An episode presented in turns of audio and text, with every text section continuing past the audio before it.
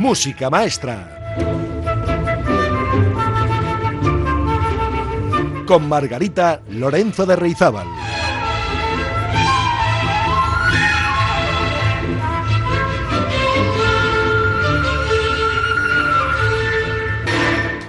Muy buenas amigas y amigos. Estamos una semana más aquí en Música Maestra, en el programa número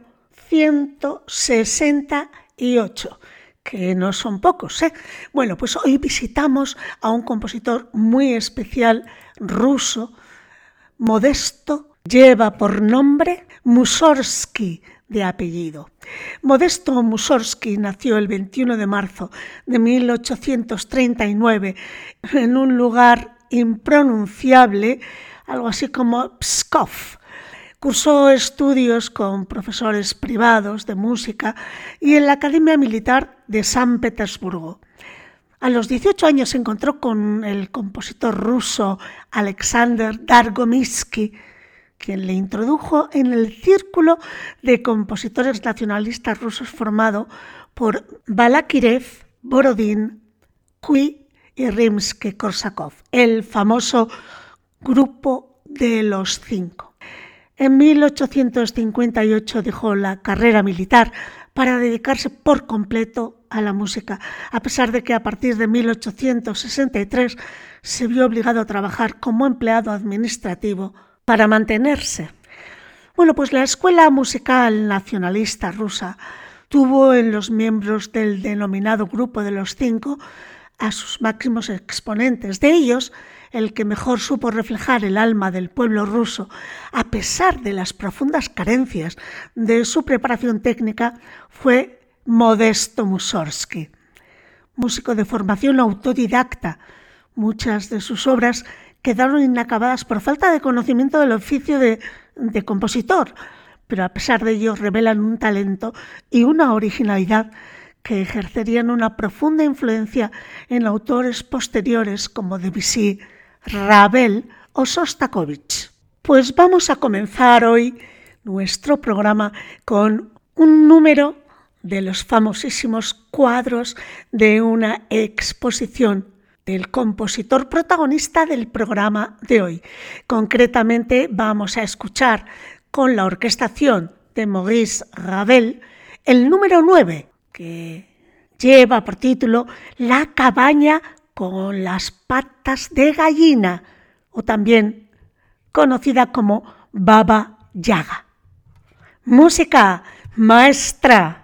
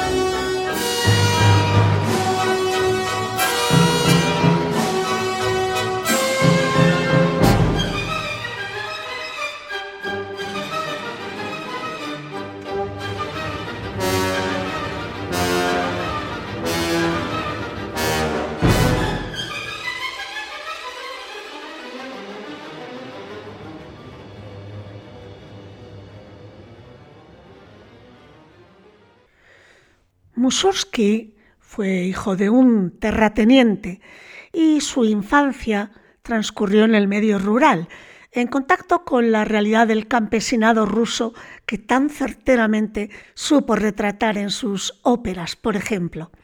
Destinado por su familia a seguir la carrera militar, en 1857 es cuando entra en contacto en San Petersburgo con los compositores quienes conformaría el grupo de los cinco. Su familia arruinada, pues Mussorgsky dejó el ejército a iniciar hasta su muerte una discontinua carrera como funcionario de la administración.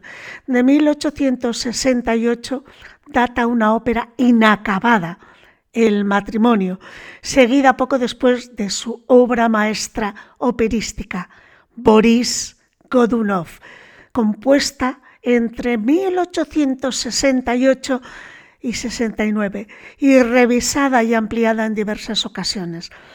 Fue acogida con notable éxito en su estreno en 1874 y en ella el autor hace del pueblo ruso el verdadero protagonista del drama. Pues les invito a escuchar un fragmento, un aria de este Boris Godunov, esta ópera de Mussorgsky, concretamente la canción de Barlam. La voz de bajo es de Matorin.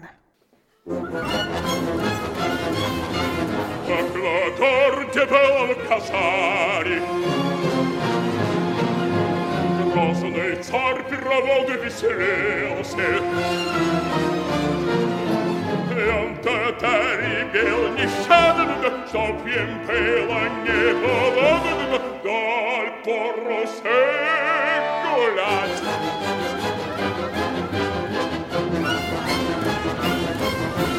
Царь подход подходил на под Казань городок, он подкоп подкопал на под Казань под рекой. Как татарь-то по городу похаживают, на царь пан-то поглядывают, залета тареве. Грозный царь закрутился, он повесил головушку на правое плечо. Уж как стал царь пушкарей зевать, пушкарей со зажигарщиков, зажигарщиков.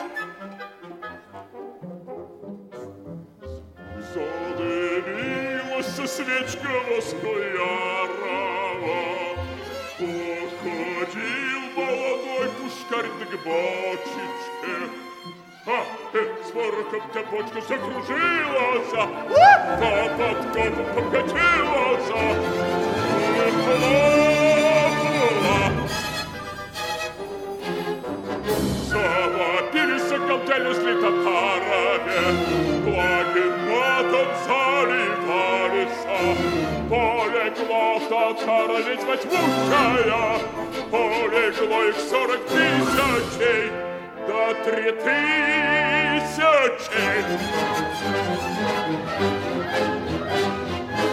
Как-то в городе было показать.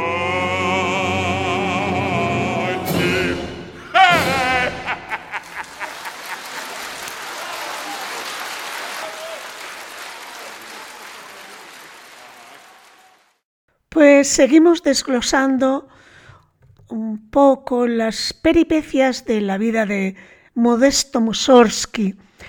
Y tienen que saber que fue epiléptico y también alcohólico. Falleció prematuramente sin poder acabar una nueva ópera, Covanchina, que tuvo que terminar su amigo y colega Rimsky-Korsakov.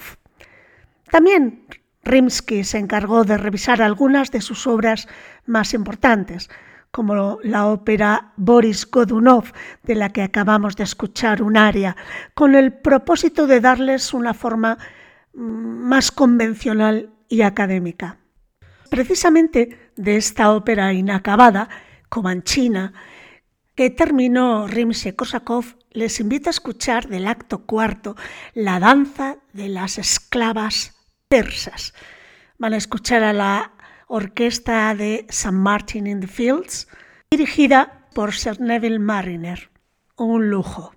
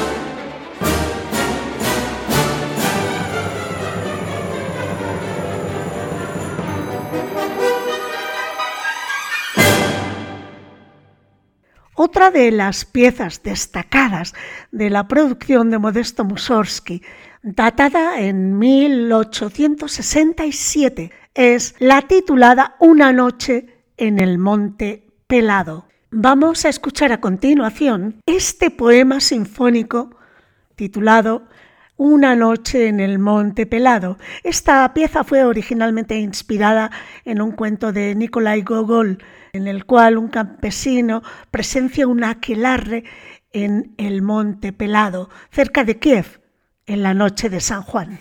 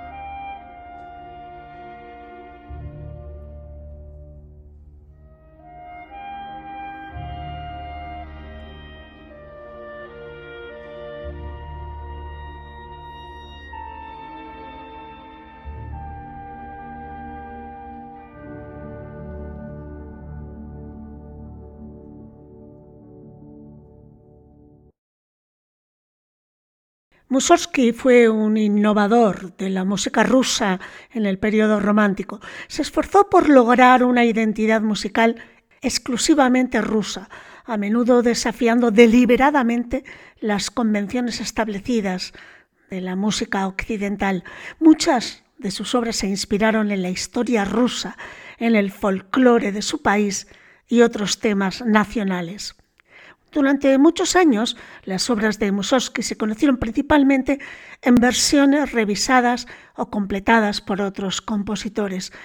Muchas de sus composiciones más importantes han adquirido póstumamente de nuevo sus formas originales y algunas de las partituras, también originales, ahora están disponibles. Hay que tener en cuenta que a mediados del siglo XIX la música no jugaba un papel demasiado importante en la vida pública de la capital rusa. No existían grandes orquestas ni sociedades de conciertos. Tampoco había un sistema educativo, digamos, establecido ni una crítica musical potente. La música era privilegio de la aristocracia en una ciudad de alto nivel económico y por ella pasaban virtuosos europeos. Se sabe que en San Petersburgo estuvo Clara Schumann o Franz Liszt, por ejemplo, ofreciendo recitales.